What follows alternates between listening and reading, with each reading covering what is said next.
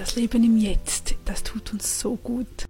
Nicht an deine Sorgen zu denken, nicht an gestern, nicht an morgen, sondern einfach im Jetzt zu sein. Und wie kann ich das am besten? Indem wir das bei Routinearbeiten üben. Bei alltäglichen Dingen wie beim Treppensteigen. Das nächste Mal, wenn du dir eine Treppe hochläufst, dann sei aktiv mit den Gedanken bei der Treppen, bei deinem Atem, bei deinen Schritten.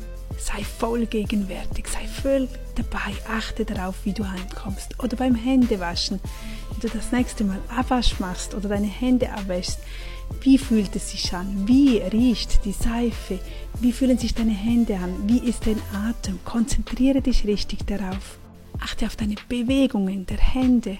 Einfach gedanklich völlig beim Händewaschen oder beim Abwasch sein.